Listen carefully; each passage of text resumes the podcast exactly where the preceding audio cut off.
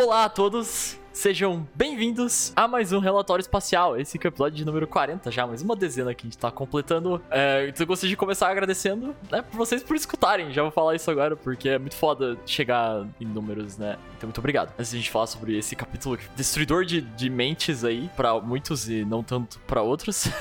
não esqueçam que esse podcast é um oferecimento Gravity Scans. Então, se vocês quiserem ver mais do trabalho da Gravity, vocês podem procurar arroba Gravity Scans no Twitter ou Gravity Scans no Facebook. Assim como vocês podem entrar nas nossas comunidades tanto no Telegram, que você acha o link é, na descrição do podcast, ou no Discord, que o link tá nessas redes sociais que eu acabei de falar, que são os dois lugares onde você vai ter o contato com a comunidade mais ao vivo, digamos assim. E por fim, temos o nosso padrinho, se vocês quiserem uh, apoiar o podcast, né, financeiramente. Tem lá como funciona, tem os valores, e dependendo do, do quanto você doar, uh, tem cargos diferentes que vocês ganham no Discord, se, se usarem o Discord. É especial só pro, pros apoiadores no Padrim. Também tem o canal separado para conversarem entre vocês e conversarem com a gente, conforme qualquer outro canal do Discord, mas é exclusivo. E por fim tem o post que tem no começo do fim, uh, no começo de todos os, de todo mês, a gente agradece os, os padrinhos de cada mês.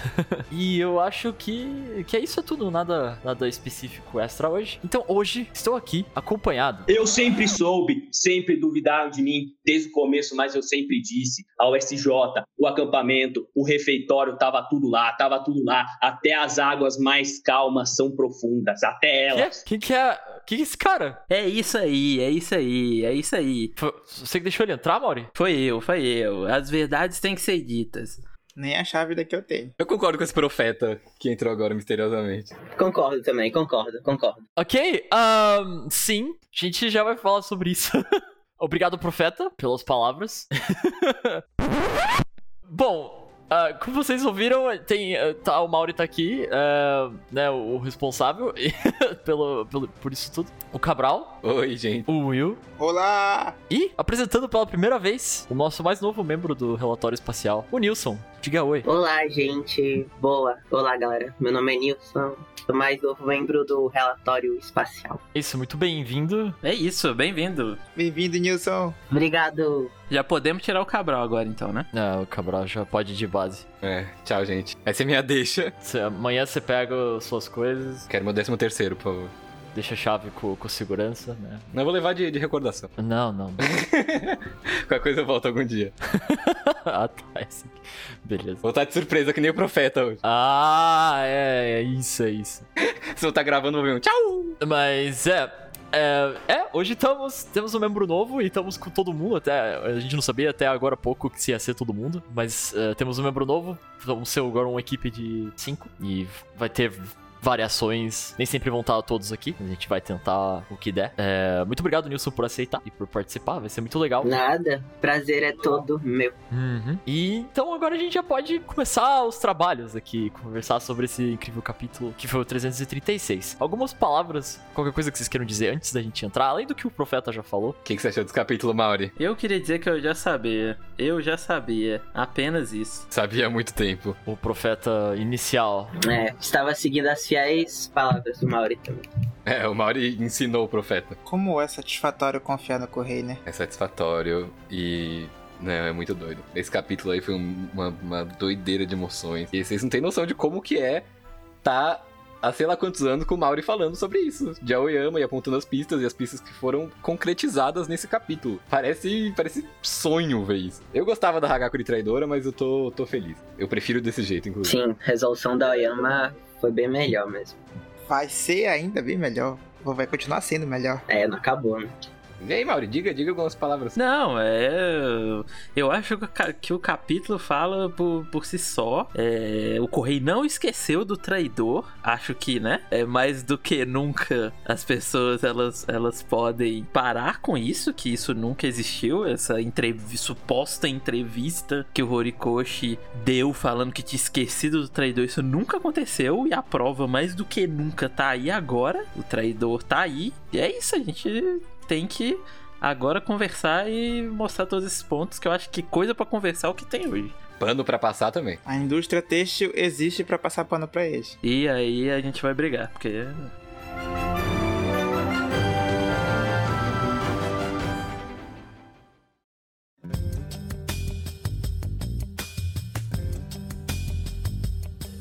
Começando aqui pelo título. O título também fala por si só, né? Capítulo 336, vilão. Sem palavras, eu diria. Eu não. Baita título. Eu fiquei surpreso por nunca ter tido esse título. Sim, percebendo assim, foi bem chocante pra mim, com um título tão simples, mas com um peso tão grande teve nesse capítulo. Uhum. Ele guardou, assim. É que nem aquele capítulo que se chama Plus Ultra, que é, sei lá, o 200 e pouco, que é um negócio que você espera que esteja no, no começo, mas não, ele solta num momento bem crucial, que combina com, com o título. E é aqueles títulos curtos e, e simples, né? Do, Correio que passa exatamente o que ele quer passar, como o da Fantasma, recentemente. É, mas é que é algo que o Cabral falou, né? Tipo, carrega peso. É um negócio que a gente vê sendo dito desde o começo da obra. É igual Plus Ultra. E daí, pra pegar usar aqui num capítulo sobre um vilão que essencialmente está sendo forçado a ser um vilão, com todo esse peso emocional que tem dentro do capítulo, é só porque ele queria espancar a gente mesmo. é a minha opinião. Mas sim, uh, indo de fato pro capítulo aqui, a gente teve, né, foi capa da Jump, inclusive, eu acabei de lembrar disso. Capa bem bonitinha, primeira Jump do- das edições 2022, né, acho que é isso que, que, é- que chama. Só um clássico de Queen Almighty e tivemos a, a, a spread colorida que foi o top 10, né, da, da pesquisa de popularidade. E, né, foi muito diferente do esperado, não sei o que vocês... Pelo menos, né, o, o top 5 a gente meio que sabia. Uma página bonita pra um top 10 esperado. Eu vi alguém falando hoje que os top, os top 10 de Boku no Hero são basicamente o top 3 de sempre e o resto é randômico. Tem uns que aparecem sempre, mas tem uns que só surgem. Nem foi o Rory dessa vez. O Rod vindo direto do filme aí, mano. Nilson deve ter ficado feliz. Muito, muito feliz. O personagem. Até hoje nem cheguei a ver o personagem, mas já um. O visual dele já me ganhou completamente, então tô muito feliz dele estar no top também. Tá, ele é o passarinho. Eu acho bonitinho. Eu gostei que ele botou os animais. Então, o passarinho é a causa da, da temática. Isso é muito foda. Porque a individualidade do Rod chama alma. E a alma dele se manifesta nesse passarinho, que é a Pino. E aí, toda vez que ele tá com alguma emoção que ele tá tentando esconder, a Pino é, verbaliza. Não verbaliza, mas tipo, as expressões dela mostram é, essa emoção. É o que ele realmente sente. Isso, exatamente. E aí é como se essa lógica fosse aplicada a todo mundo. É o animal que mais representa cada um. E aí tem, né, o Bakugou com o lobo, o Aizawa com esse gato gigante, o Rox, obviamente, com o falcão, Kirishima com essa tartaruga com a casca, o casco duro, o Mike com o periquito, que é o melhor de todos, o calopsita. Aizawa e Shinsou com seus gatos, como pai e filho. Deco com a ovelha, que desde sempre é associado também nas artes do Horikoshi. Eu adorei a- o crescimento do Bakugou, né? Porque naquela, naquela página de abertura do volume que o Correio desenha cada um dos personagens como animais, o Bakugou é um pincher, um cachorrinho pequeno, e agora ele tá com um lobão gigante representando ele. É, evoluiu, poxa, total. Digno de primeiro lugar, há cinco pesquisas seguidas. né? Pois é.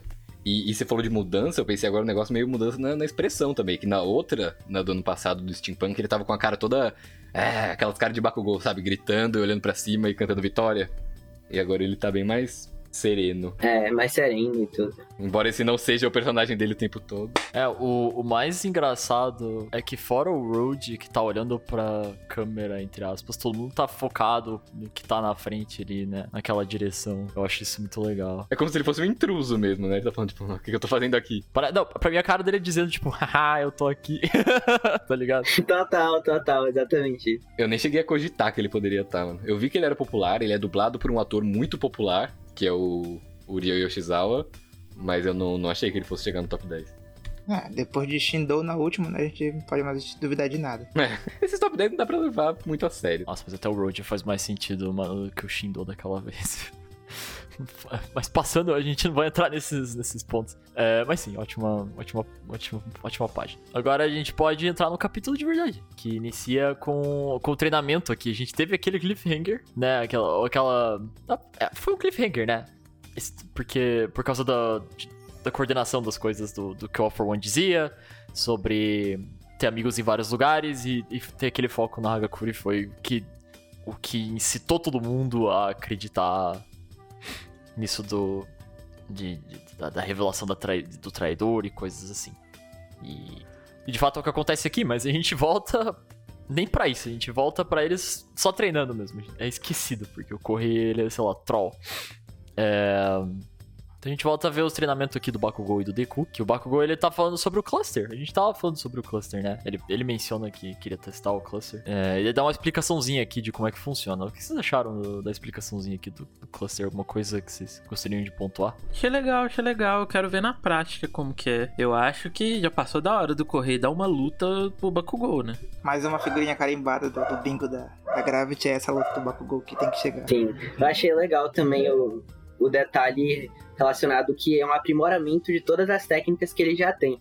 Então é como se ele realmente aumentasse, aumentasse todo o arsenal que ele já tem e ainda poder mostrar novos ataques. Então acho que é o momento certo pra luta, uma luta digna do Bakugou, que todo mundo sempre quis. Uhum. Eu ia falar isso agora, é tipo um, um Kaioken, né? Não é um golpe específico, é uma melhoria pro arsenal dele. E eu tinha, eu tinha feito uma associação com o Gear Second do Luffy. Quem, quem assiste One Piece deve, deve entender. Tipo, ele vai ter as mesmas técnicas, só que mais rápidas, mais fortes, por conta desse novo modo de luta dele.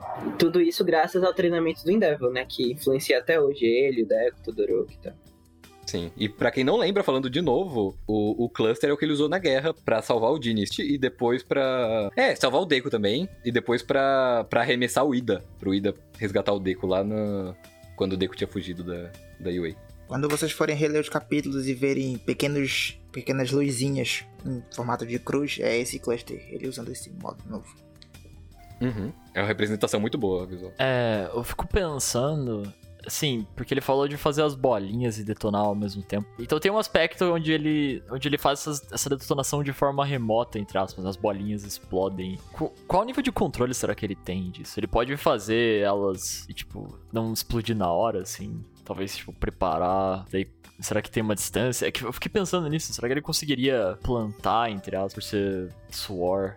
Mas eu não sei. Tipo uma bomba relógio. É, mas eu não sei. Talvez eu esteja só pensando demais, assim, na situação. Ah, mas acho, acho que pode ter diferentes. É porque eu não entendi direito como. Eu não entendi como esse princípio do Endeavor de concentrar e liberar se aplica nisso das bolinhas de suor.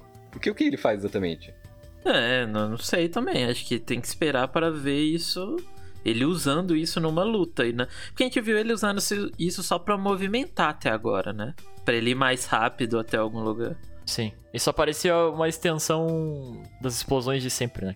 Ao invés de uma explosão zona, ele faz várias explosões pequenas. Mas ainda assim, tipo, se ele está explodindo várias gotas de suor em cadeia, ai- ainda é a distância, entre aspas. Então, o que, que isso pode levar ainda pra frente mais ainda? O que que ele pode fazer? Gostaria de ver, como você falou, numa possível batalha dele logo. E eu, eu queria pontuar só uma coisa. Vocês lembram do que a gente conversou logo depois da luta da Star contra o Shigaraki? Que o Horikoshi ele ia diminuir a tensão, a gente ia voltar pra uma, pra uma coisa mais leve, talvez voltar pra escola, treinamento. Por mais que a gente tenha nesse capítulo coisas mais importantes, não é aquele, aquele nível de, de. aquele tamanho que tava, que tava com a luta da Star, né? Que é míssel vindo de outro país e fazendo uma explosão gigantesca. Não, é que quando eu digo leve, não é questão de sem importância, sabe? Eu não tô falando que é sem importância, mas em questão de tensão mesmo. Ele precisa aumentar a tensão gradativamente a partir desse capítulo pro próximo clímax. E é isso. Ele basicamente tirou o foco do macro pro micro de novo. Uhum. Por exemplo, aquela sequência é, Deco nas ruas, resgate dele, discurso da Uraraka.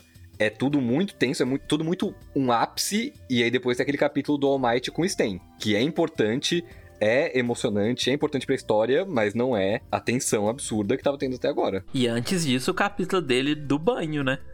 então, sim, é isso. Ele, o Correio ele sempre faz isso. Por isso que eu falo com vocês que isso de nossa, essa página parece que estamos entrando na última, no último arco e na... cara, isso nunca vai.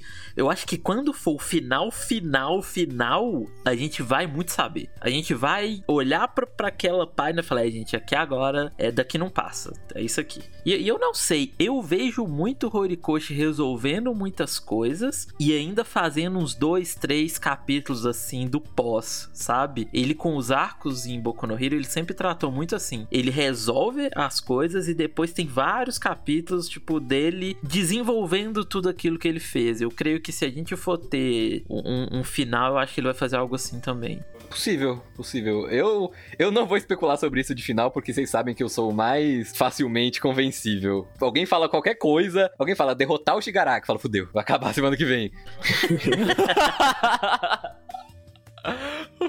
o Cabral uh, admitindo quão emocionado ele é. É muito bom, mano. Total.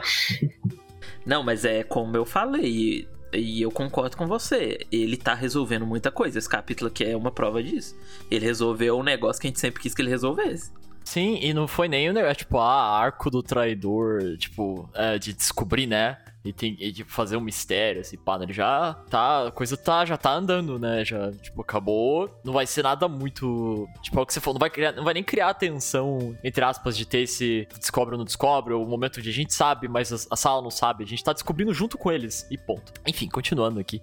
A gente já vai chegar nessas coisas. Outra coisa que, voltando aqui pro Bakugou, eu acho legal que daí, por causa disso, ele usa o traje de inverno. Eu acho um detalhe bem interessante, porque ele precisa suar, suar bastante. Melhor traje dele. É, melhor traje dele. Né, a golinha em cima é muito estilosa. É o melhor traje dele. Daí a gente corta aqui pro outro membro do, do esquadrão aqui, que é o Shoto. Ele tá. A gente tá aqui faz muito tempo que eu. Eu, pessoalmente, faz muito tempo que eu espero que ele consiga usar essas duas metades juntos. Tipo, faz muito, muito, muito, muito. E eu quero muito saber o que o Correio vai fazer, porque ele. Tipo, eu acho que vai ter muito outra cara. Não sei se isso é coisa da minha cabeça, só se vocês concordam comigo. Eu acho que quando ele conseguir dominar os dois lados, eu acho que vai ser muito outra cara o, o Shoto, assim. Tipo, o jeito que ele vai, ele, que ele vai lutar. Vai ter alguma coisa diferente, assim, sabe? E, e daí isso vai acontecendo e eu. Ai! Vamos, Shoto!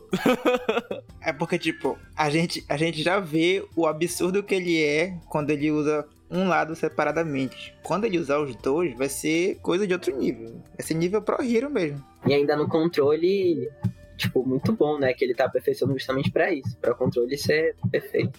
Eu acho que ele vai conseguir jogar fogo do lado direito e gelo do lado esquerdo. E meio que misturar, sabe? Me dá a impressão que é isso que ele tá fazendo. Ele tá testando, tipo, empurrar uma energia de um lado pro outro, para depois meio que ter o total controle, mas não sei. Pode ser mil outras coisas. Ah, você acha que não vai ter limitação de lado? Eu acho que não. Eu acho que tipo, ele vai ser totalmente livre com, com os poderes dele. Eu não sei como isso funcionaria. Mas é o que dá a entender. Ele fala que tem que unificar meu corpo. Parece que ele quer, tipo, ficar imune ao calor dos dois lados, para pro Dabi não conseguir dar, dar um dano significativo nele. Ah. E se olhar o desenho, parece que ele tá com. com fumaça saindo dos dois lados. Não sei se é fumaça ou talvez seja o fogo, mas tipo, nos dois ombros aqui. Parece, parece. No ombro, é. É tipo o mesmo efeito dos dois lados. Aquela aquela luz no, no, no peito dele, naquele, a parte tipo T do uniforme, que é como se estivesse esquentando só o centro do corpo dele para fazer esse, esse, esse, esse, balanço dos dois lados. Nossa, mas se ele conseguir fazer isso, o cara vai ficar meio estúpido mesmo. Pra mim, pra mim já diz muito o jeito que ele tá desenhado aqui. Eu não sei se, tipo, o, o jeito que o Corre coloca o Shoto às vezes é muito, tipo, mano, esse cara ele, tem, ele vai ficar muito estúpido depois. quando ele dominar isso. Tipo, o, o cabelo voando e tal. Né? Tipo, pode. Sim, sim. Sempre extravagante. É, mas é, ele fala isso de unificar o corpo, isso que ele perde o controle, ele dá uma, uma tossidinha. E daí a gente entra no, no momento onde o, o, é, o pessoal da sala falando sobre sobre o que vai acontecer. Claro que essa conversa é iniciada pelas duas mentes mais espertas aí. Quer dizer, pela mente mais esperta, que é o Kaminari. Duplinha dinâmica. O Mineta tá fazendo o treinamento dele, tá? Respeitem aí. Não, não, eu, eu, eu, ia, tipo, eu ia falar isso, mas eu lembrei que o Mineta, na verdade, o, Min, o Mineta ele é bem esperto. Ele é um dos mais espertos ali. É tipo, é só que é, né? O, o, comentário inicial é o Kaminari trollando. O Kaminari cantando vitória antes da hora. É, o Kaminari que começa, tipo, pô, é só a gente ir lá achar eles e tudo certo, né, mano? Ganhamos. Não tem Gigantomachia. Quem que é Shigaraki? Na fila do pão. Sendo que ela acabou de destruir a maior heroína do mundo, né? Mas quem que é Shigaraki? Kaminari só não confia. Mas tivemos respostas ali, né? Finalmente. Tivemos. Uma coisa que a gente já se perguntou no relatório várias vezes. Onde o Gigantomáquia tava? Como fizeram para prender esse bicho? Naquele negócio ali. Esse bunker. Não é nem um bunker, né? Eles montaram essa estrutura aí, né?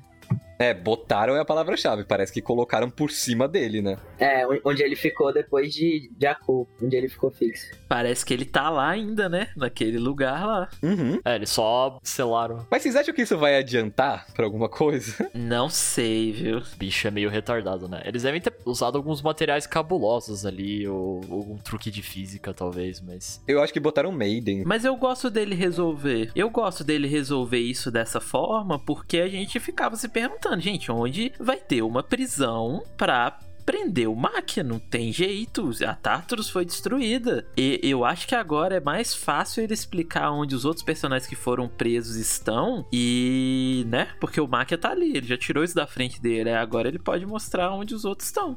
Onde eles ficaram. É o Compress e o pessoal do, do exército, né? Uhum. Porque imagina uma prisão pra ser capaz de prender o Máquia. Ia ter que ser um negócio muito absurdo, né? Só, só a Tartarus tinha capacidade pra isso, né? Pois é, ia ter que ser algo muito absurdo. Então, agora ele pode fazer uma prisão que não é tão complexa e absurda assim, porque ele não precisa levar o Máquia pra lá, né? Uhum. Colocar só Geten, Redestro. Só não, né? Mas não são, não são máquina da vida. Mas eles são mais fáceis de conter, né? O Muscular também, provavelmente, eles devem ter mandado pra esse lugar. Ah, é verdade. Querendo ou não, a altura já é um fator muito impressionante do máquina, então. É, Sim, sim, exatamente. É, o número de individualidades. É um, é um monstro. Mas um negócio que o Cabral falou, que eu acho que vai muito acontecer, é que o Alforone tá solto por aí. Eu acho que o Alforone vai chamar o Máquia e o Máquia vai correndo igual um cachorrinho. Vai ser uma cena muito foda dele quebrando. E eu tenho, eu falei pro Mauri esses dias, tem a minha teoria, que se acontecer, vocês vão falar, nossa, o Cabral falou, que é o All for One vai roubar a quirk do, Mac, do, do Mike, do President Mike, e vai gritar pro céu assim, Máquia! E aí o Máquia vai vir correndo assim. Prá. E aí vai ser uma cena mega emocionante, porque aí o, o All for One vai ter tirado a individualidade de mais um amigo do Aizawa, e aí vai ser tudo relacionado e vai ser... Ah, então claramente quem vai derrotar o All for One é o Aizawa, né? Porque daí. É, no soco. Não, claramente, se for o Cabral que falou isso, não vai acontecer. é o ponto. É, Acabei de matar a minha própria teoria. é, ganha- já, já perdeu já. É, então daí eles começam nessa do, do Kaminari cantando vitória, falando que, que já ganhamos, é só achar eles, beleza. Daí ele é interrompido direto pelo Bakugou. Eu gosto muito dessa cena, como ficou a dinâmica da explicação, que é vários deles falando. É muito, é muito isso de mostrar a sala de novo, né? e como é bonitinho eles. Então, três razões de por que o Kaminari está errado, que é igual o Mauri destruindo o Cabral toda semana. Então, primeiro, provavelmente eles não vão encontrar o All for One, e de fato, né, já faz um tempão que tem muita gente atrás, e eles não. Nem com, com o cara mandando gente direto no Deku, com o Deku pistola, eles acharam. Então, imagina agora. Que nem isso eles têm. Daí, segundo, né? A Momo começa do segundo aqui. Que é muito. Que é aquilo de, de ser muito. de- não dá pra cantar a vitória porque o Shigaraki ele é forte, né? Ele tá enfraquecido, mas ele também tava enfraquecido na época da guerra e mesmo assim foi aquela loucura. Então, imagina. Com 75% foi aquele, aquele sufoco, a desgraça toda, imagina 100%. E agora tem ele e o cabeça de testículo. É exato, como disse, como diz o, o grande. É, o corpo original ainda. Eu gosto muito de- desses pontos que eles dão, porque é aquilo que a gente sempre conversa. Necessariamente derrotar o Alforone e o Shigaraki não reverte a situação toda. Porque, por exemplo, eles podem derrotar o. chegar ao ponto de conseguir derrotar o Alforone e o Shigaraki, mas e o Alforone conseguir matar o resto dos heróis que sobraram. Daí fica uns malucos nas ruas, daí tem o exército de libertação que ainda tem alguns soltos por aí, a sociedade ainda vai continuar um caos. Eles têm que, que pensar muito bem antes de agir, porque senão. E é isso, né? O terceiro ponto é a questão do de- deles estarem esperando, né? E eu acho que em geral, todas as táticas que, que eles têm na manga. Por- então a conclusão é melhor, o melhor a se fazer é o power up, né? O treinamento. É o famoso se preparar pro pior esperando pelo melhor. Né, na guerra eles tomaram a, a iniciativa, agora tá na hora de receber, né? De serem atacados e revidarem a altura. Tanto que a, a- a- esse, esse revide, essa, essa, essa posição defensiva esperando os vilões atacarem pra devolver o ataque a ele, já começa lá pela Yui Berger, né? Porque ele trouxe aquele sistema dela. Sim, o próprio Aizawa fala, né? A Yu- a Yua é a nossa barreira lá, quando ele tava conversando com o Nezu, logo após o discurso da Pochaka. E daí, continuando isso, depois desses pontos ditos, é, eu gosto do que o Deku fala aqui, que ele fala deles se prepararem pra estarem coordenados. Eu achei isso legal, e isso me hypa bastante. Daí que vai ser aquilo da luta, de lutarem juntos, né? Nossa, eu já penso nos com... já foi Já foi muito legal ver como aconteceu contra o Deku, imagina com o Deku, com a... Com... E tipo, isso joga muito nas, nas forças, né? Nas, nas vantagens do Deku, na, cabeça, na mente do Deku. que O Deku sempre foi o que mais mostrou que ele, ele é muito criativo com isso. Então eu imagino que vai ter uns negócios muito legais que eles vão ter pensado. E eu quero muito ver. Mas daí ele já, ele já dá uma aqui, puta, eu quero sair. Eu quero sair. o Deku Tá enraizado no DNA dele, mano. continua sendo. Tudo pro Ida, sendo o Ida lembrando que, nossa, muito bom ter o. ter o Ida pra lembrar ele ali. E a expressão é muito fofinha dele reagindo, como se ele. Ah, verdade. É muito bonitinha. Com, com o cabelo que. Ele com esse cabelinho, é. Com o Afrodeco de novo, sim. Nossa. Só ia falar que eu gostei muito disso, dele perguntando se eles já podem sair, né? É. É isso. Eu acho que agora eles têm que começar, o Correio tem que botar eles pra agir como heróis mesmo. Nas ruas, derrotando vilão, é isso aí. Todo esse palco foi criado para isso. É, a treta com os civis já passou, né? Por causa do Uraraka. Sim, a vez dele já atuar, né? que é eles poderem sair agora, né? Eles poderem sair. Eu tenho esse momentinho fofo da Uraraka aqui com vergonha. Que a gente ainda não viu essa merda dessa conversa deles. Tomar no cu, velho. Ai, vai se fuder, mano. Eu não aguento mais, eu não aguento mais esperar.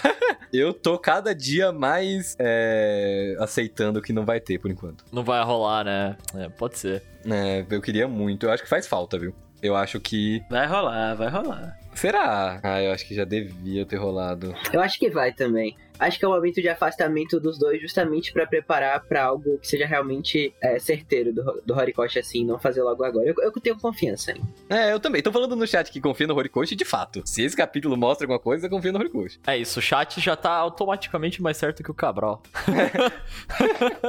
Sobre isso, o que, que vocês querem que ela converse com ele? Essa é uma boa pergunta. Olha, mais de mim, eu acho que seria um pouco da parte dele, mais para ela, porque claro que ele ficou muito, ele ficou tocado com tudo que ela falou, foi mais um choque de realidade assim nele. Então, tipo, não consigo visualizar muito bem um cenário de diálogo entre eles, mas eu acho que teria que ser muito mais do Deco para ela em si do que da própria Ochako vindo algo para ele, porque ela falou o que ela tinha para falar ali. E eu acho que isso mexeu com ele de alguma forma, por isso que eu acho que seria necessário vir dele essa proatividade de iniciar esse diálogo entre eles, seja do que for. Perfeito, Nilson. É exatamente isso. É isso. Uhum. Eu queria só isso. Eu queria um, um, ele falando, tipo, ah, obrigado pelo que você fez. E eles conversam um pouco sobre o que aconteceu. Ah, então vai rolar. Não, porque eu fico pensando que se vocês querem que ela fale alguma coisa com ele, eu acho que isso vai, vai contra o que aconteceu, sabe? Eu, o grande ponto de tudo que ela fez é que não foi só pro Deco aquilo ali que ela fez. Ela faria aquilo independente de quem fosse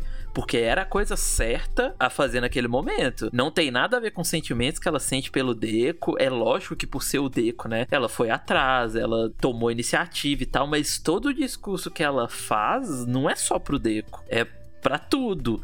Então, agora eu consigo entender, eu concordo. Eu acho que se for pra ter algo, tem que ser o Deco agradecendo mesmo. É isso aí. Tomara, tomara, tamo na, na espera. Tomara que tenha, tomara que tenha, sim. E daí acaba essa, essa parte aqui com, com o Kaminari completamente destruído e convencido, tal como o Cabral, que no fim das contas não, não vai adiantar nada que procurar o Alforno deve estar tá só rindo na cara deles. Isso aí que ele falou não tem furo nenhum. Eu não entendi muito bem isso. Eles falam que eles não vão achar o Alforone, mas o Deco fala que quer se juntar ao grupo de busca. Eu acho que ele quer coordenar a ação com os outros heróis. Foi isso que eu entendi. Ah, ele quer agir, ele quer sair da UA e tá igual. Não necessariamente tá atrás do Offrone igual um louco igual ele tava, né? Porque isso não dá certo. É, não, isso não. Não, o Ida tinha que dar um suplex nele, não só um tapinha.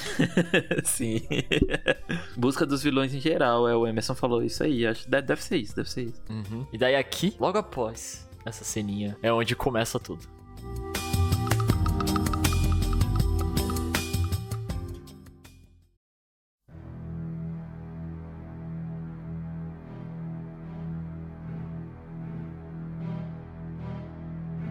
Gente volta finalmente pro pra situação em questão, né? O que foi apresentado semana passada. A gente viu a floresta e a luvinha da Hagakuri de novo. Quando vocês chegaram aqui, assim, Claro que tem coisas que já eram esperadas, né? Mas uh, lendo essa página, ainda deu. Vocês acham que ainda dá pra suspeitar um pouquinho que era, que era ela? Acho que sim, né? Porque ela que tá na floresta e tal. Até ela começar a falar, assim. Sim, eu fiquei suspeito um pouquinho ainda só de ver ela assim na, na moita e tal.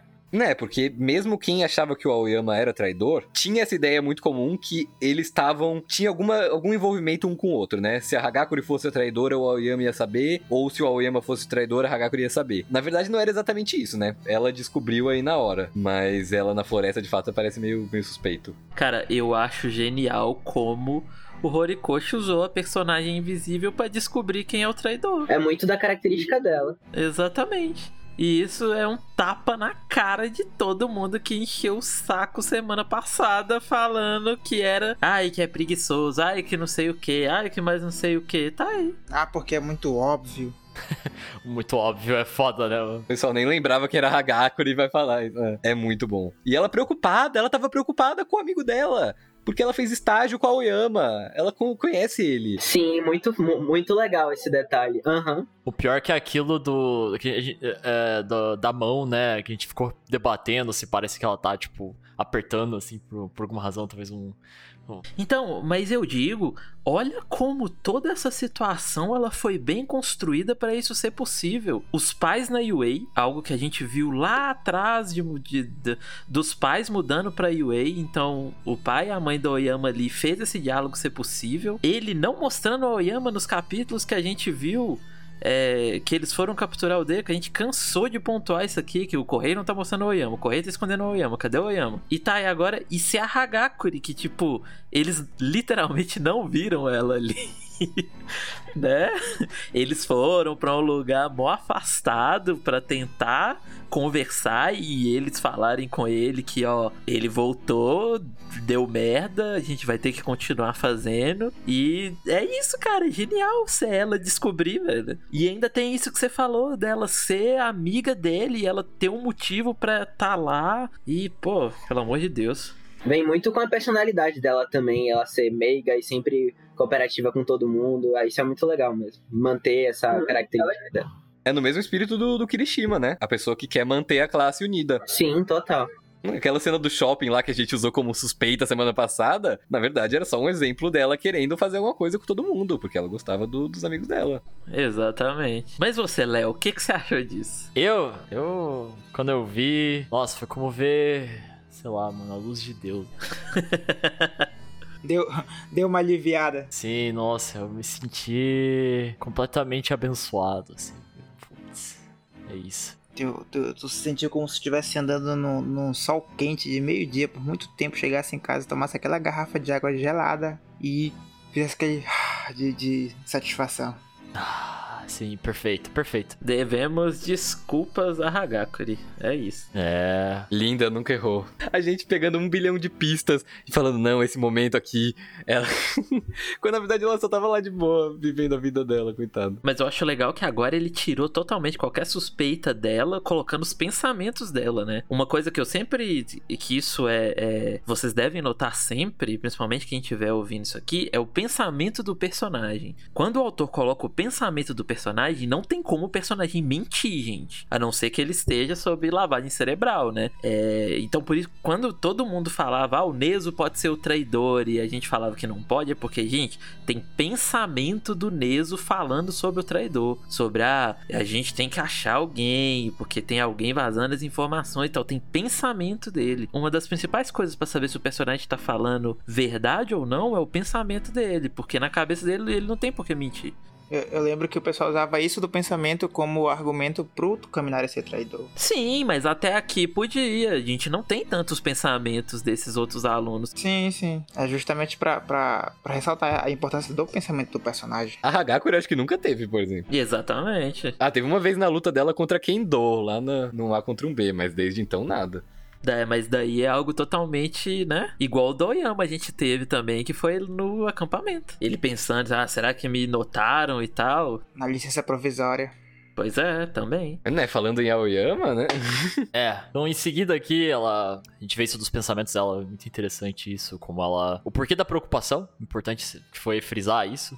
Eu acho muito legal que ele sabia. Parece até que ele. Parece não, eu acho que ele sabe que, que, tipo, são, são os dois, entre aspas, suspeitos.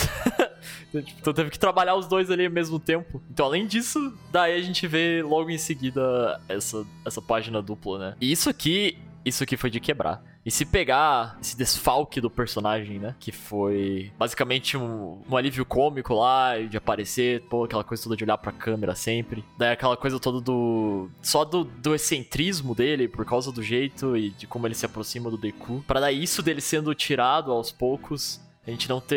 Ele, ele ter, tipo, sido contra e ele não ter ido falar ele não aparecer, que, que a gente foi toda, todo o capítulo frisando de novo isso. Tipo, essa. E cria, criava, criou essa distância, né? Até pra gente, assim. E daí chega nesse, nesse impacto que é tipo. a- essa enxurrada de tudo isso acontecendo direto na nossa cara. Sim, em uma virada de página tem esse impacto logo. É a cena do capítulo, né? É um personagem que a gente cria um apego, né? Eu gostava da Hagakure por motivos lógicos, assim. É como se fosse checar um- um- uma lista de, de itens, assim. Ok, nesse ponto, a Hagakure ser traidora faz sentido porque ela não aparece na USJ. Ponto. É, ela falou do shopping, shopping teve vilão. Ponto. Mas não, não ia ter uma conexão real com a Hagakure. Podia ser interessante o que ele fosse fazer com ela, se ela fosse ser de fato uma vilã, é, se ela tivesse relutante também, dava pra pensar em possíveis cenários. Mas ela, como personagem, não era tão desenvolvida, tão ligada a outros personagens. O Aoyama já é muito mais próximo. Muito mais próximo do Deku, muito mais próximo da gente como leitor. Com o protagonista, né? É, do, do protagonista da história e de, de momentos importantes. E mais ainda, Cabral, se fosse isso que você falou da Hagakure de um ponto de vista narrativo, isso, se- isso afetaria mais os personagens do que ela própria. Seria mais um desenvolvimento pros personagens que eles, cara, nossa, fomos traídos, tinha um vilão aqui perto da gente esse tempo todo, e daí a gente ia conhecer a Hagakure e o Correio teria que apresentar a personagem pra gente, porque a gente até hoje não teria conhecido ela. Então seria muito mais impactante e serviria muito mais pros outros personagens. Ele fazendo isso aqui, putz, o Oyama se torna um personagem absurdo a partir daqui. Absurdo. Um paralelo pro Deku muito bom também. Eu tô muito curioso pra ver o que, que ele vai fazer agora. O quanto da, da persona dele que era falsa, o quanto que era genuíno. Tem muita, muita coisa pra explorar. A relação dele com os outros. As consequências da- das traições que ele fez. Uhum, como o pessoal vai reagir, como o Bakugou vai reagir, como a Izawa vai reagir. Eu, eu tô impressionado em como o Deco reagiu, pra falar a verdade. É porque a gente não viu exatamente ainda, né? Parece que tem uma parte lá que ele tá em negação, e aí depois ele admite e dá pra ver a cara do Deku. Mas eu quero ver o que, que ele vai falar ainda. Ele tá bem, ele tá bem chocado, ele tá bem, não, não é possível isso. Porque eu acho que eles tinham descartado. Eles de fato tinham esquecido sobre essa. Ah, não, eles não nem sabiam, né, na verdade. Eles nunca souberam, é. Eles nunca tinham um contexto que realmente tinha que ser alguém da classe. Também, não só isso, né? O contexto geral do traidor não era algo que era muito entre eles, era mais pela, pelos professores, como eles comentavam e tudo. E não só isso, eu acho que essa escolha do Correio coloca o Deco também em um ponto muito bom do Deco ter que tomar decisões, sabe? Ele conhece o Oyama, ele vai entender o porquê o Oyama fez, mas ao mesmo tipo, ele vai ignorar isso, ele vai falar com o Nezo. Porque se falar, isso aí não pode vazar, já pensou? É, Toda essa dificuldade que eles tiveram pra acalmar o povo dentro da e o discurso da Uraraki agora, isso, e, e aí é igual você falou, uma pessoa próxima do Deco. A gente viu como o Oyama e o Deco ficaram próximos. E aí é, se relaciona ainda mais com o Deco, porque é uma pessoa que não tinha individualidade igual ele. Então ele entende isso. Ele entende o que é ser diferente e querer ter uma, uma, uma individualidade. Então, cara, é, isso aqui abre portas muito boas. Além de desenvolver o Oyama e ele se tornar um personagem muito maior, agora vai ser muito bom pros outros personagens também. É uma, é uma decisão moral pro Deku, né? Me lembrou, agora você falando, me lembrou da luta contra o Gentle. Que quando acaba lá, quando o, o Gentle tenta encobrir, fazendo o Deku ficar lá em cima pro, pros professores não verem, e aí meio que diminui a pena pra fazer não parecer uma briga, e o Deku vai lá e ele fala que não foi nada. Ele escolhe meio que tomar o, o partido do Gentle e amenizar pro lado dele. Essa é uma situação não se compara. Só que agora é isso vezes mil. É, exatamente. O tanto de coisa que o Aoyama fez, o tanto de gente que saiu prejudicada de um jeito ou de outro por ações dele é, é incomparável com o do Gentle, que de fato era só um, um youtuber querendo sucesso. Vai pesar muito no Deco. Pois é, isso não pode vazar ali de jeito nenhum. Se isso vazar pro público, vai ser uma, um caos que, cara. Já pensou? Tipo, se sai um civil falando, tem um traidor dentro da UA Falando com o All for One diretamente. falando com o All for One, tipo, vocês venderam pra gente que o lugar é seguro, teve toda aquela coisa da que agora, tipo, tem um cara aqui dentro que, sabe, ferrou, ferrou. É, pô- é pôr em risco tudo que eles conquistaram também. Né, exatamente, mas ao mesmo tempo não faz sentido ele manter isso aí, né? Falar, ok, Hagakuri não fala nada e a gente fica quietinho. Não, não, não nem combinaria com o Deco. É, aí entra a questão da decisão que o Mauro falou, exatamente isso. Isso, gente, é o mais difícil de se fazer em uma história. Você fazer uma revelação, ela ter peso pra trama e não só pros personagens, é muito difícil. Isso é uma coisa muito difícil de se fazer. Eu ainda espero que a gente possa um dia falar mais sobre isso, sobre como é, é complicado fazer isso, porque revelação ser importante pro personagem é diferente dele ser importante pra história, sabe? É, por exemplo, o, o, a, o, uma das revelações que eu consigo pensar aqui é dando de exemplo, tipo em Naruto, que tem a revelação do, de, de quem é o o Toby, que tem uma máscara e que tá. Quem tá por trás daquela máscara? A pessoa que tá por trás daquela máscara não impacta em nada o, o, o macro da história. Impacta os personagens. Impacta o Kakashi, que era amigo dele. Impacta o Naruto, que né, impacta naquele. naquelas, né? O amigo do meu sensei. Tipo, esse é o impacto que tem. É o impacto nos personagens. Na grande trama, não tem. Agora, se você compara uma revelação tipo a do Dabi, o Dabi ser Touya impactou na sociedade até hoje impactou em como as pessoas passaram a ver os heróis a partir dali. Impacta também nos personagens. É o filho do Endeavor, é o irmão do Shoto. O que eu digo é que impactar os personagens é ótimo, é ótimo para desenvolver os personagens, mas o mais difícil é ir além e fazer essas revelações serem importantes para você contar a sua história também. E é isso que ele faz aqui com o Oyama de novo. Essa revelação vir agora, vir nesse ponto ela é importante por causa disso. Tipo, gente, eles deram um passo, eles conseguiram convencer as pessoas, tá tudo controlado. E aí vem essa bomba na mão do Deco. Tipo, tem um traidor aqui, uma pessoa que se, se relacionou com o Alforone. E agora, sabe? É, é muito importante pra classe, mas é importante pro todo também. Isso é, de um ponto de vista narrativo, é muito foda. É muito bom. É muito bem feito. E é, é temático, né? Tem a ver com a temática da obra. Esse passado do Aoyama e ele ser alguém sem individualidade e o Deco se relacionar com isso. Exatamente, o Deco é o ponto-chave.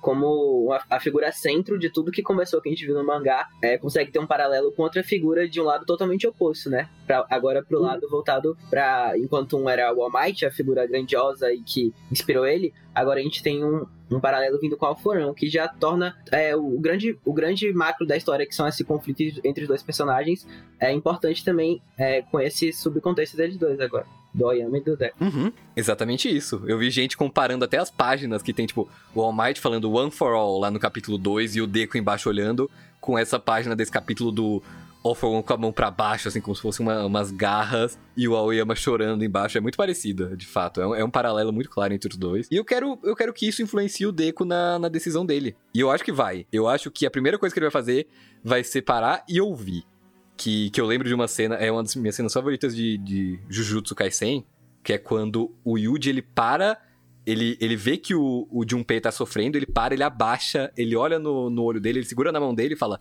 me conta tudo que aconteceu até agora. E aí ele conta e ele entende o lado dele. Eu acho que o do Deku, eu não sei se vai ser nesse nível de, de proximidade e de, de calma, mas eu quero que aconteça, que aconteça alguma coisa nesse, nesse esquema dele ouvir o lado dele. Eu ia dizer que, que mais ou menos algo mais ou menos semelhante a isso que tu falou, Cabral. Porque a gente vai chegar lá depois, mas ele fala mais lá na frente que. O Deco fala que ele próprio percebeu que o Aoyama era o único que ainda estava triste após todo o acontecimento. Então ele pode fazer justamente essa, essa, essa ligação. Que ele estava triste porque ele está com esse segredo há muito tempo e ele, isso devia estar tá corroendo ele por dentro, ele não podia contar e agora chegou o momento da verdade e como deve, deve, deve ter sido difícil todo esse tempo pra ele. Mas isso não não resolve toda a situação. Por mais que o Deco entenda, ele vai ter que tomar uma decisão ali, porque o Alforone pode até mesmo usar isso contra eles. O Alforone pode dar um jeito de espalhar que o, o portador do One for All, a pessoa que falou para confiar nele, está encobrindo um traidor. Se o Deco resolver, tipo, ah, não vou falar nada, vamos ver no que dá ali. O All for One, ele pode usar isso de várias formas também. O Deco, ele tem que tomar uma decisão muito difícil ali agora. E eu não faço ideia. Eu não sei. Eu não, eu, Deco não é esse santo benevolente que muita gente acha, né? Eu, às vezes, eu, eu penso o Deco como. Principalmente quando eu falo sobre Deco e Shigaraki, eu penso, ah, ok, o Deco vai perdoar, o Deco vai fazer tal coisa. Mas eu não sei, eu não sei como ele vai reagir aí tem muita coisa na balança, né? É, é um personagem que tá em constante mudança também, né? Então tem que sempre levar em conta isso. Sim, o, o sequestro do Bakugou aconteceu por causa do traidor. O Bakugou podia ter morrido por causa do Oyama. O All Might morreu por causa do Aoyama. Exatamente. Camino não teria acontecido naquele jeito se o Bakugou não tivesse sido sequestrado no acampamento. É, e o SJ poderia ter morrido vários é, alunos por causa do Oyama. Uhum, a Izawa se machucou feio, a 13 se machucou feio. Exatamente, pois é. O All Might se machucou bastante lutando contra o Nomu. É, diminuiu o tempo dele de, de transformação. A gente vai ver agora qual a resposta de um herói pra essa, pra essa situação. Eu acho que vai ser a decisão mais difícil. Mas o- uma das partes mais impressionantes é isso do- da- dele ter nascido sem individualidade, né? Que muda muito aquele flashback pequenininho que a gente tinha visto dele perguntando mamãe e papai por que, que eu sou diferente de todo mundo. Sim.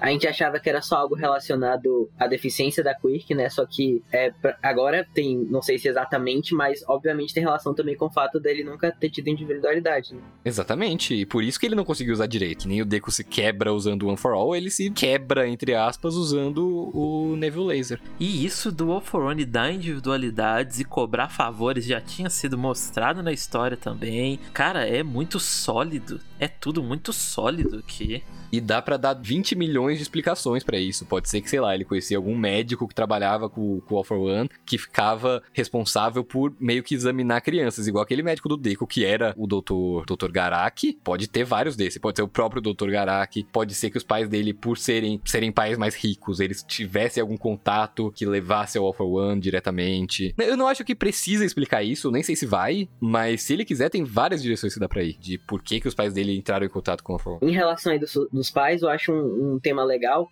porque é mais uma coisa que o Aoyama carrega, né? Não, não, não necessariamente os pais, eles jogavam todo o peso pra cima do Aoyama porque querem, mas é literalmente, pelo que eles dizem, uma coisa de vida ou morte, né? A gente precisa de você no salve, Yuga. É, como eles sempre repetem durante o capítulo. Eu acho que é um peso gigantesco, porque ele fala, né, que ele fez tudo isso também pelo fato de não querer acontecer nada com os pais dele. Então é um personagem que, desde o início da obra, carregava é, esse, digamos, fardo é, que ele tinha. E muitas vezes a gente não tinha o contexto exato do porquê ele, ele sempre tem uma, uma, uma personalidade que se esvaziava mais dos colegas. E eu acho que o que quebra mesmo é saber a fala que ele diz, né? Que ele achava que depois de caminho ele poderia ter uma vida normal com, a- com os colegas, mas não foi isso que aconteceu. Tanto que é aí que ele se solta mais com o Deco, na período do festival e tudo. Ele achou, ele achou que a situação podia ficar melhor, né? Mas é isso, não muda nada do que ele fez antes também. E todos os acontecimentos que tiveram por conta é, dele, né? Dele, do fato dele estar em Coloi com o Alforan. Uhum. É exatamente isso. É muito triste pra todos os envolvidos. Os pais só queriam que o filho tivesse alguma chance, que tivesse uma vida melhor, porque eles sabiam que, que a vida dele ia ser um inferno, né? Se ele fosse o único sem individualidade. E aí eles fizeram isso sem pensar direito nas consequências. O pai fala uma hora: ah, se a gente soubesse que daria nisso, a gente nunca teria tentado. Mas aí foi um momento de realmente de, de imprudência, de inconsequência pensando no bem do filho. E aí o Aoyama acabou tendo que carregar essa missão por tantos anos porque ele reconhece isso e ele é grato aos pais e ele quer proteger e gera esse ciclo que tá sendo controlado pelo All for One, que é esse grande mestre das marionetes. Sim, é torturoso demais. É muito, é muito triste. Mas eu, eu acho que o maior ato vilanesco do All for One é dar essa individualidade aí pra ele, hein? Mano, vai se fuder, velho. O laser que você usa por mais de um segundo, você fica com, com diarreia crônica. Cara, sacanagem. Os caras vendem a alma pro diabo e ganha laser de umbigo. Sacanagem. Isso é sacanagem. Acho até legal agora a gente saber que o Aoyama conseguiu evoluir a um nível melhor do que já era. Isso me deixa feliz, mas mesmo assim é uma sacanagem demais do fã. Tu imagina o Oyama no primeiro dia de aula vendo um menino que tem gelo e fogo, o outro que explode, a outra que cria o que quiser, a outra toca nas coisas e tira a gravidade. Imagina ele, putz, laser no umbigo ainda tem que usar esse trambolho aqui pra, pra funcionar. o reembolso. Pegou a notinha fiscal pra ir lá falar com Só desgraça desse cito. Parece até que, tipo, o Alfron queria se livrar da individualidade. Tem aquele papo que ele não consegue deletar, né? Ele tem que dar pra alguém. Ele falou, não quero essa porra desse laser do umbigo. O cara é vilão mesmo, não oferece nem garantia. Eu acho que o Aoyama vai contar a versão dele, né? Explicar pro Deku tudinho. Não que o Deku já não tenha noção do que aconteceu. Mas eu acho que é aquilo que, que eu falei, que o Cabral falou, um pouco semelhante. Que o Deku vai tentar simpatizar pela, pela situação dele. Por tudo que ele passou, por tudo que, que ele fez e por que, que ele fez. E aí ele vai ter que dar a resposta dele de, de herói mais maduro agora no momento. Eu concordo, mas eu acho que ele. É isso aí que você falou. Ele vai dar a resposta que ele precisa dar. Isso tem que ser lidado. Isso não pode sair impune, entre aspas. Por mais que eles são vítimas, foi uma escolha. E essa escolha que eles fizeram afetou muitas pessoas. É aquela, aquela, aquela coisa que a gente tem em muitas situações de pessoas que são vítimas, mas por elas serem vítimas, elas têm culpa das coisas que, que elas foram levadas a fazer. Tipo, eles foram usados pelo Alfrone, eles são vítimas do Alfrone, mas eles também têm culpa. Ele também tem culpa, no caso, das coisas que ele foi obrigado a fazer. Então. É uma situação merda e que, igual o Cabral falou, é triste, ruim pra todos os lados, menos pro Alforone, que ele deve estar tá rindo lá agora. Eu acho interessante ressaltar também a forma como o Aoyama, ele sempre tinha a questão, né? Principalmente acho que reflete isso no exame de licença provisória, que é quando ele tá com o Ida e ele queria se deixar levar ali, sacrificar para o Ida conseguir passar. A forma como ele sempre se colocava abaixo dos outros da turma, né? Então, por mais que ele tinha essa personalidade extravagante de querer chamar atenção, no fundo ele sempre tinha a consciência de que ele não se sentia é, lá com eles. Eu acho que o final desse capítulo, quando o Deco, é, o Deco fala, né? Ah, eu só vi que só você tava com a expressão triste. Olha, mas por isso eu vim te procurar. Re é, reforça muito o fato dele sempre se colocar em escanteio, sabe? É como se nos 20 ali ele fosse um. Ele fosse. Ele não. Ele não, ele não se sente é, pertencente a isso. E quando ele começou a se sentir, veio todos esses acontecimentos que ficaram fazendo ele se afastar mais ainda. E acho que isso reflete muito na própria culpa que o personagem bota para ele, né? Não é como se ele quisesse um perdão agora, a gente não sabe direito o que ele quer. Mas acho que agora ele tá desabando na frente do Deco, basicamente. Tá jogando tudo que ele segurou todo esse tempo. Sim, essa parte que mostra o olho dele, ele falando é isso, é como se na cabeça dele tivesse confirmado, né? Eles são heróis, eles estão no outro patamar. E eu sou um vilão, nome do capítulo. Total. Uhum. E aquela cena lá do, da licença, que, que ele tava, que nem você falou, ele tava se, se sacrificando, porque era um momento que ele achava que ele tava fazendo bem, né? Que ele pensou, ok, talvez eu consiga ser que nem eles. Só que agora ele viu que, que não, não, não dá.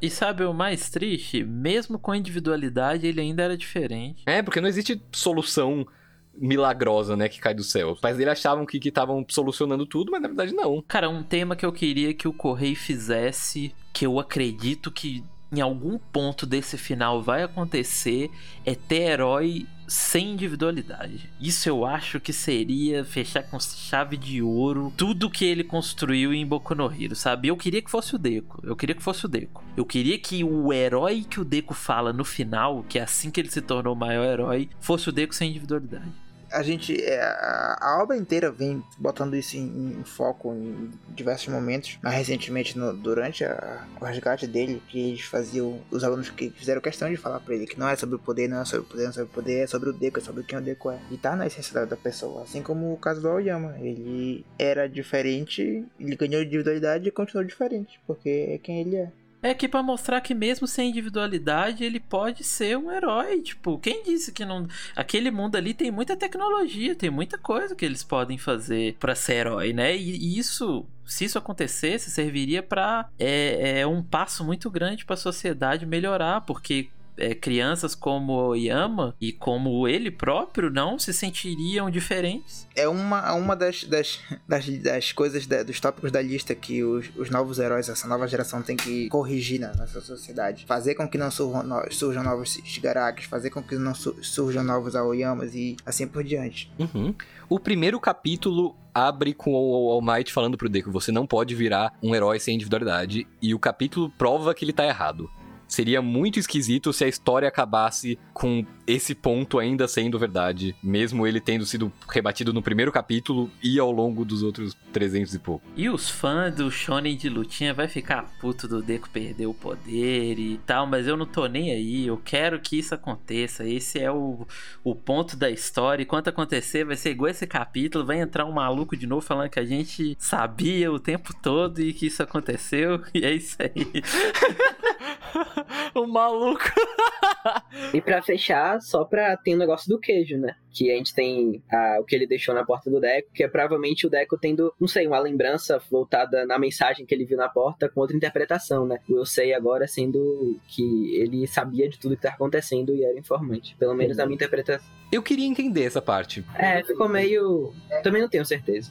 Essa última página aí, depois do, desse, desse olhar dele que, que vocês falaram sobre ele, olhou e falou é isso, sobre ele assumir o papel de vilão, de certa forma, é, me fez pensar também que aí na, na- na- quando ele tá tipo chorando, né, fica aquela lágrima caindo no, no rosto dele, mas nessa parte que ele fala pro Deco explicitamente que foi ele que deu as informações, a- as lágrimas estão parece como se fosse uma máscara caindo do rosto dele, como se ele estivesse tipo, trocando de de personalidade e ficando quem ele deve ser.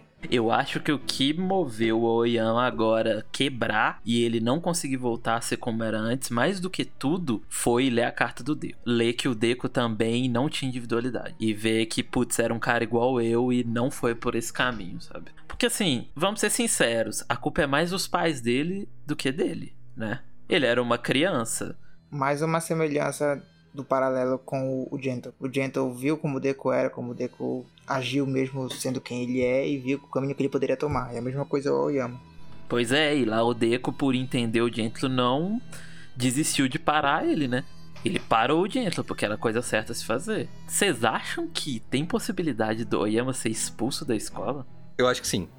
É, eu não sei se expulso da escola como instituição, mas eu acho que pode rolar deles falarem pro Neso, o Neso falar, ok, você não pode continuar aqui. Por tudo que a gente conquistou até agora, você tem que ir embora. Talvez depois que acabar tudo isso, você volta pra cá e tal. Mas eu acho que por enquanto ele vai ficar de fora, talvez com algum herói, talvez com, com os, com os Lurkers, sei lá, mas eu acho que. Eu não eu, eu gostaria que o Aoyama fosse uma chave pra eles encontrarem o All for One, de algum jeito. Então, eu acho o Nezo. Primeiro, o Nezo, eu acho que o Nezo já sabe. E eu acho que ele tem um plano, mas eu não sei o que. Será? Mas eu não sei o que que é, obviamente. Mas eu ia achar muito foda até da parte do Nezo se isso já tivesse, entendeu? Nas contas, dado tudo que a gente já viu. Vamos ver, faz sentido. Faz sentido. Eu acho que eu acho bem possível ele saber. Considerando que o poder dele é ser inteligente. Porque, cara, o Nezo falou sobre a UA Barrier pra todos os alunos. E isso chegou no Oyama e chegou no Alforone. O Alforone fala que o Deco voltou pra, pra, pra UA e o, o, o-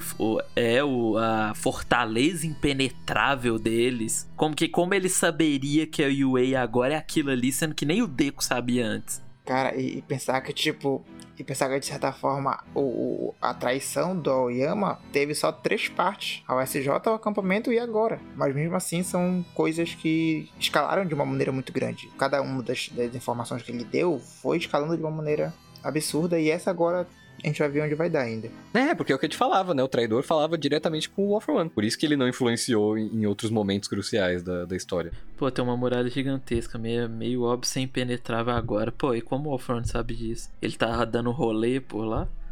É, os caras tá trancado numa caverna. Passou lá pertinho de carro. Não, sabe o que foi? Ele tava olhando o Google Maps, aí ele olhou, olha, o UA tá atualizada, né? Ficou bonito assim. O cara, o cara respira com a ajuda de aparelhos, literalmente. Eu acho que o Alforno não deve estar saindo nem pra, pra fazer compras. Ele deve estar mandando as pessoas fazer tudo pra ele. E eu acho que ele ficou sabendo da UA pelo Oyama. Eu, eu acho que faz sentido ele saber, mas eu fiquei confuso porque esse capítulo dá a entender que é, tipo, prime- ele deu agora uma primeira ordem desde do acampamento. Eu acho que não. Eu acho que ele, ele tá tendo que voltar a, a reportar o Alforone e ele não tá aguentando a pressão. E aí os pais dele ali estão, cara, você tem que continuar sem continuar, senão a gente vai morrer. Você tem que continuar. Você tem que continuar fazendo, senão a gente já era. Sim, e eu me pergunto como que é essa, esse já era.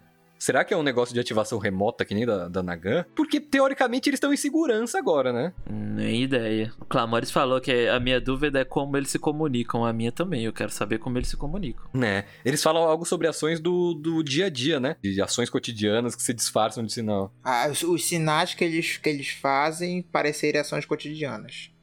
É que assim, pra ele estar com aquele medo ali, me leva a pensar que o consegue fazer alguma coisa com eles ali agora. Parece. Porque teoricamente a UA é impenetrável. Eles não teriam que estar com, com esse medo. Se eles estão protegidos ali, se eles se sentissem protegidos, eles poderiam, já que eles sentem essa culpa e não é por querer, eles poderiam falar com o Nes, ó, o Alfrone explicar toda a situação e falar, ó, o Alfrone isso, isso, isso e aquilo, a gente fez tal, tal e tal coisa, por mais que seja difícil, seria, eu acho que, se eles não corressem perigo no momento, sabe? Eu acho que seria a melhor coisa que eles poderiam fazer. Né? Esconde essa galera no subterrâneo, faz alguma coisa. Pois é, pois é.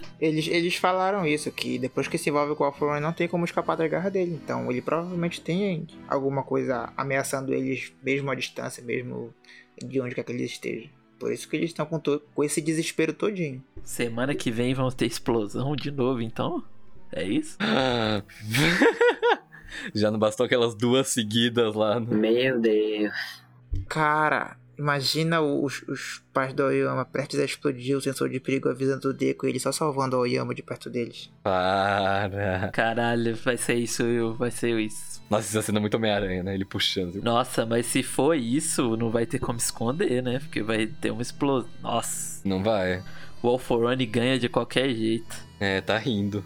Como o Kaminari disse. Eu queria que o próximo capítulo abrisse com o- uma cap- recapitulação de momentos importantes na ótica do Aoyama. Seria legal. Eu também, queria isso. Aqueles momentos que tipo a gente já viu num capítulo aí isso aqui de outra forma, como aquele caso do do Shoto olhando o não do Endeavor olhando o Shoto, né, o Hawks. Eu não lembro agora do, do Senhor das Estrelas lá, aquela, aquela pena. Era o Shoto olhando o Endeavor. Isso. Mas sim, seria muito bom. Novo ponto de vista. Onde ele tava no SJ, muito bom. Seria muito bom ver isso. O acampamento, como ele avisou e tal, seria ótimo. É, o que ele tava pensando naquela hora do Dab. Até caminho seria legal ver eles. Uhum. É, ele conversando com os pais, né? Eles aliviados, eu acho que eles ficaram, né, na hora, todos eles. Seria legal, seria legal. Mas é, né, amigos? Baita revelação. Que é, que é isso, né? Alguém tem mais alguma coisa que queira falar? Eu acho que é, eu não tenho mais nada. Não. Meu recado final é confia no Horikoshi e lê a história. Faltou, faltou responder a pergunta do Mauri sobre o Aoyama ser expulso. Eu acho que só tem uma resposta. Hitoshi Shinsou. Nossa, verdade. Ah, tá. Sim, sim. Eu espero que sim. Finalmente virarem sala 2A, né? É, a gente não. A gente ainda não viu isso acontecer, né? Porque eles. Por causa de tudo e tal. Vamos ver. O Shinsou tava esperando lá e o Deco voltou. Droga, não é minha vez ainda. Na lista de espera. É, agora, agora vai, agora vai. Confia. Eu gosto da ideia do Aoyama não se tornar herói, viu? Eu gosto. Eu gosto da ideia dele ter um outro caminho e ele ser um dos alunos que não não, não se tornou herói. Eu achei interessante também. A gente cogitou isso pós-guerra, né? Que alguns alunos poderiam desistir, alguma coisa assim. E no caso daí seria de, por outro motivo, mas seria plausível também. Nossa, mas é, é doido o que ocorreu. Ele criou uma situação que quanto mais a gente pensa, menos resposta ela tem, velho. Tipo, ao mesmo tempo que eles são culpados, eles não são. É tudo uma merda. O Wolfrone é um desgraçado. Tipo, meu Deus, cara. É muito, muito triste.